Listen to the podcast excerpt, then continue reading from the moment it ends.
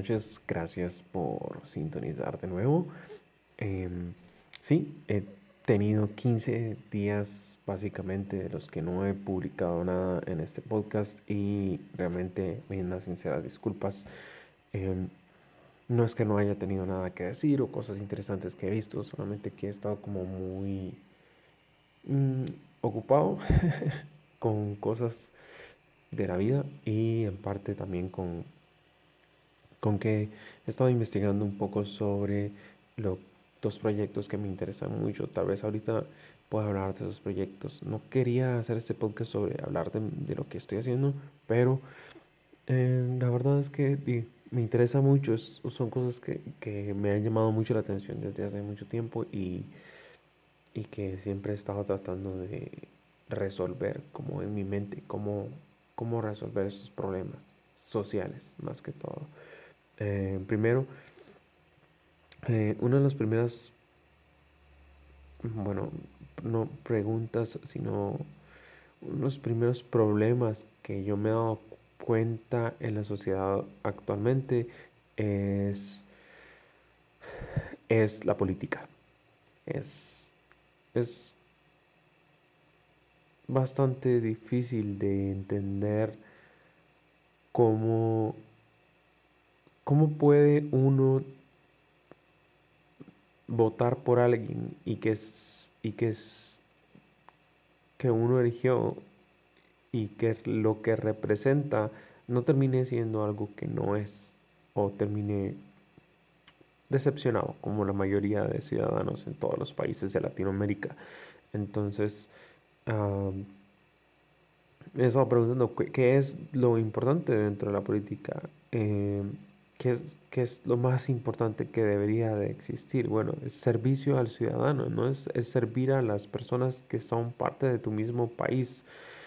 Entonces, dentro de esa problemática, eh, bueno, ah, hay mucha tecnología, hay mucho muchos problemas que hay que resolver. Por ejemplo, dentro de la misma política existen diferentes ministerios. Por ejemplo, en un gobierno, ¿verdad? Está el Ministerio de Salud, Ministerio de Transporte, Ministerio de Seguridad.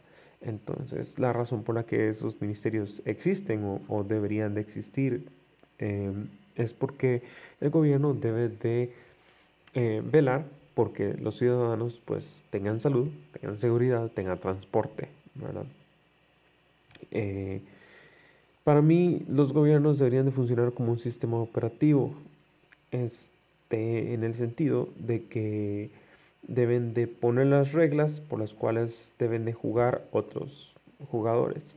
Entonces, por ejemplo, em, poner las reglas o programar eh, las reglas que van a seguir los programadores para hacer las diferentes soluciones a los diferentes problemas sociales. Es ahí donde entra mi idea de solucionar los problemas sociales en base a tecnología, ¿no?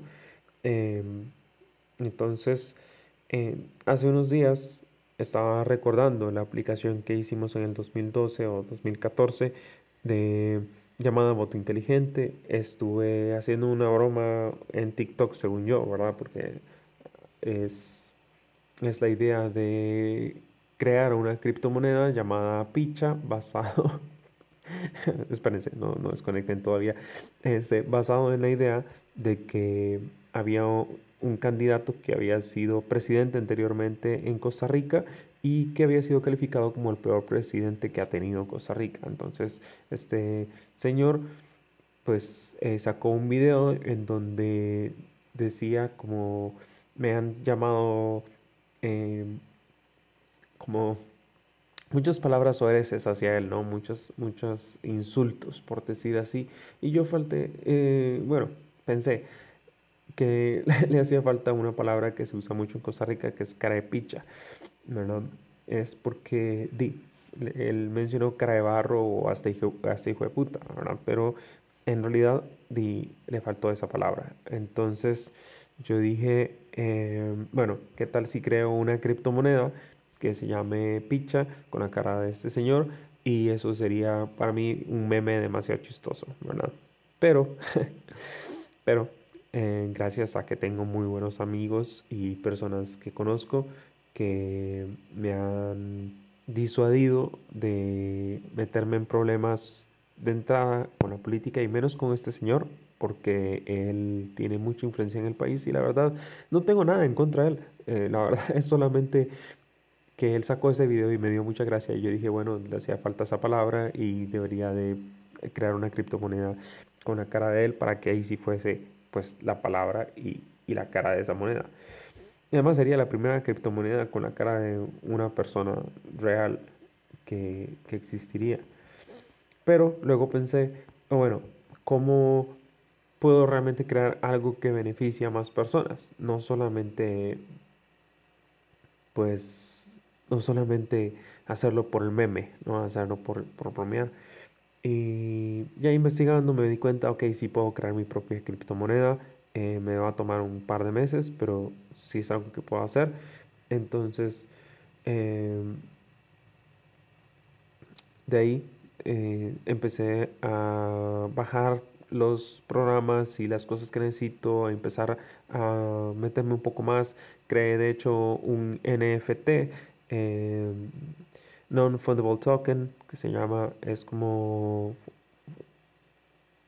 es, es como darle valor a un arte y por medio de una criptomoneda usualmente es Ethereum, que se, con las siglas son ETH.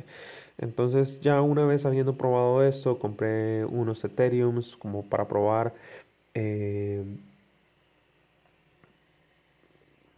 cómo funciona, ¿no? Y qué es lo que sucede. Lo que me di cuenta es primero que los primeros días eh, había bajado por debajo de lo que yo había comprado el, el dólar y después pues gané, ¿verdad? Gané bastante.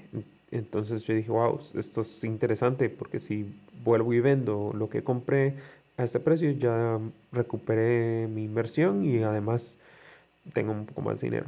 Entonces dije, ¿cómo hacemos para utilizar esta tecnología y, y usarlo bien? Digamos, primero con el desarrollo de esta criptomoneda, eh, mi idea es donarla a organizaciones no gubernamentales en donde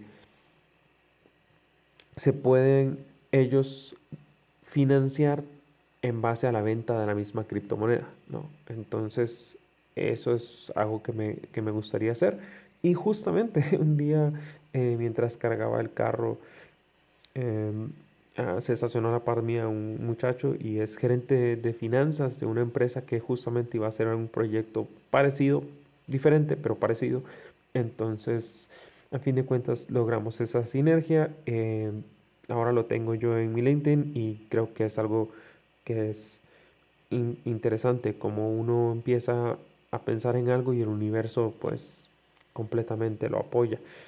Em, entonces, en resumen, un problema que me gustaría solucionar es, por ejemplo, ayudar a resolver problemas sociales a las ONG, que yo considero son una de las mejores opciones que hay para resolver los problemas directamente eh, por medio de lo que es una criptomoneda que les permita conseguir financiamiento.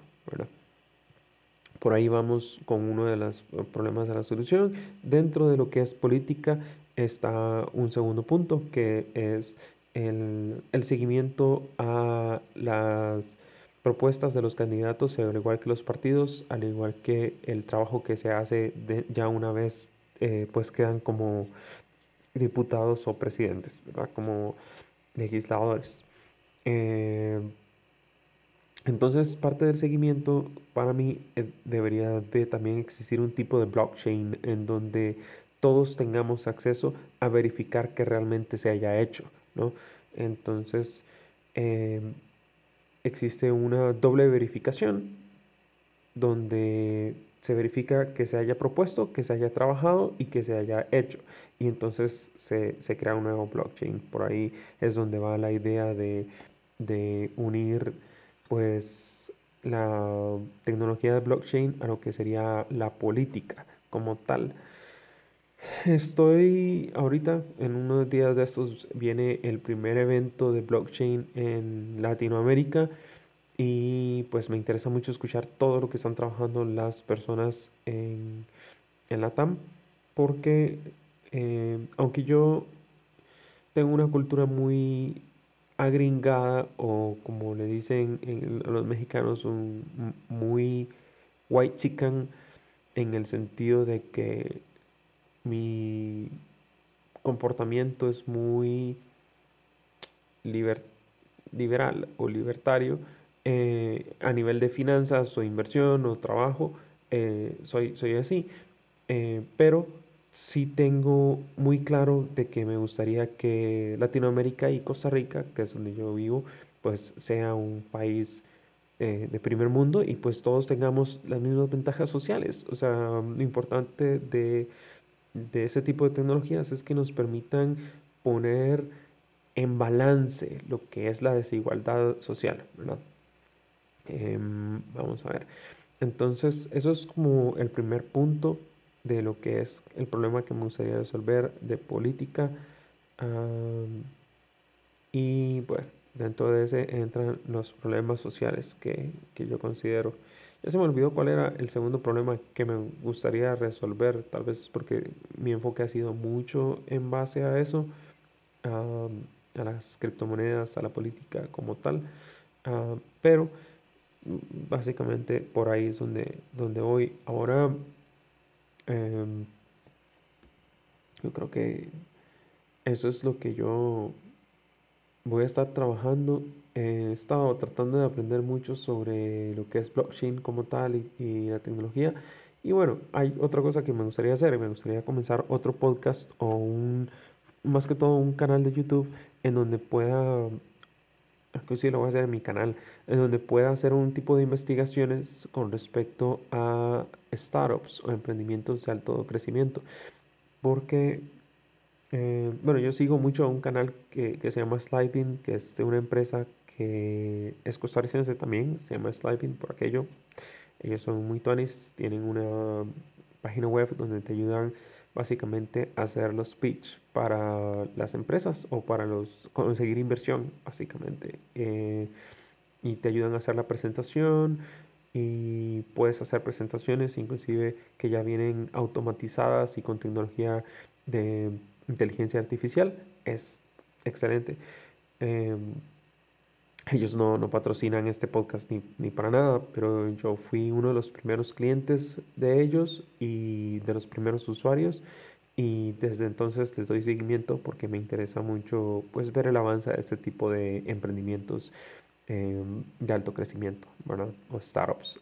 Em, ellos tienen este canal de YouTube donde hacen como resúmenes de qué fue lo que falló en alguna empresa y o qué es lo que hacen algunas empresas. Em, startups que han sido grandes y que han fallado y así. Es como un postmortem que hacen, eh, pero hacen un análisis bastante interesante, un dive deep. Y de hecho, basado en esa misma palabra, quería yo crear una opción o un, unos videos que hablaran más bien sobre hacer, haciendo un dive deep sobre la los startups en general. Entrar, por ejemplo, entrar a Crunchbase y ver cuáles son los nuevos startups que hay trending y tratar de entender cuál es su mercado, quiénes son sus inversionistas, em, cuántos están ganando o tratar de entender por qué funciona, ¿no? O, o, por qué no funcionaría, que sería la cosa. Entonces, dentro de este nuevo em, proyecto o idea que, que quiero trabajar, se llama Diving Deep, ¿verdad? Eso sí, lo voy a hacer en inglés, aunque mi inglés no es 100% bueno.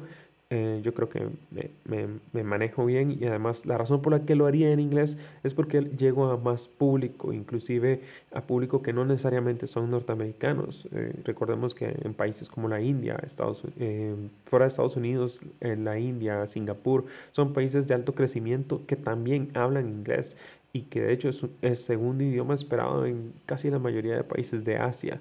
Entonces es por eso que me gustaría hacerlo en, este otro idioma y no solo en español. Aunque este podcast también en algunos episodios puede que yo hable más inglés que, que, español.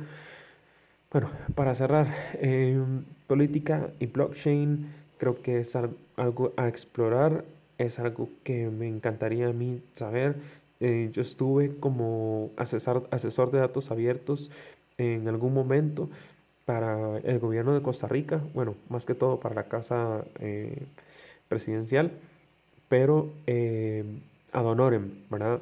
solamente porque me interesa mucho colaborar y ayudar a que el país realmente sea transparente.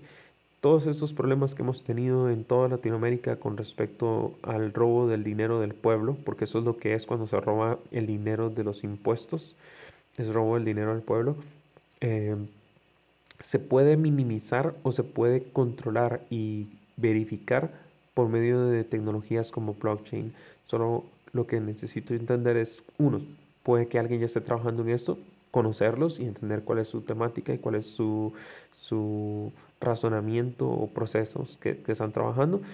O dos, pues establecer las normas o, o, las reglas a seguir si es que yo voy a ser de los primeros en, en hacer esto, ¿verdad? Mm, probablemente no lo sea, eh, pero en caso de que sí, pues ir estableciendo normas y reglas que son importantes de tener en, claros, porque son los valores y principios que van a guiar a un nuevo gobierno o inclusive a una nueva Latinoamérica, basados en la tecnología y basados en el, libre acceso a los datos y por supuesto eh, basados en que todos los ciudadanos tenemos que tener visibilidad y tenemos que tener control sobre lo que hacen con nuestro dinero, porque está muy bien que necesiten y que exista un gobierno que permita y ayude a aquellos que no tienen las mismas posibilidades, ok, pero no está llegando este dinero a esas personas, ese dinero se lo están robando y es allí donde la tecnología puede permitir el cambiar este paradigma que, que ha existido en Latinoamérica, ¿verdad? Bueno, inclusive, inclusive en países de primer mundo, seamos realistas, eso de creernos que, o, de vernos a nosotros mismos como, oh, nos, no podemos porque allá en Europa lo hacen bien. No, señores, créanme, esto ocurre en todo el mundo de lo contrario, la tecnología no estaría yéndose a esa dirección. Tanto la inteligencia artificial como blockchain como tal van en esa dirección, van en cómo resolvemos los problemas sociales. A fin de cuentas, en unos años no necesariamente mucha, o sea, la gente va a tener un trabajo como lo que conocemos trabajos hoy en día, ¿verdad?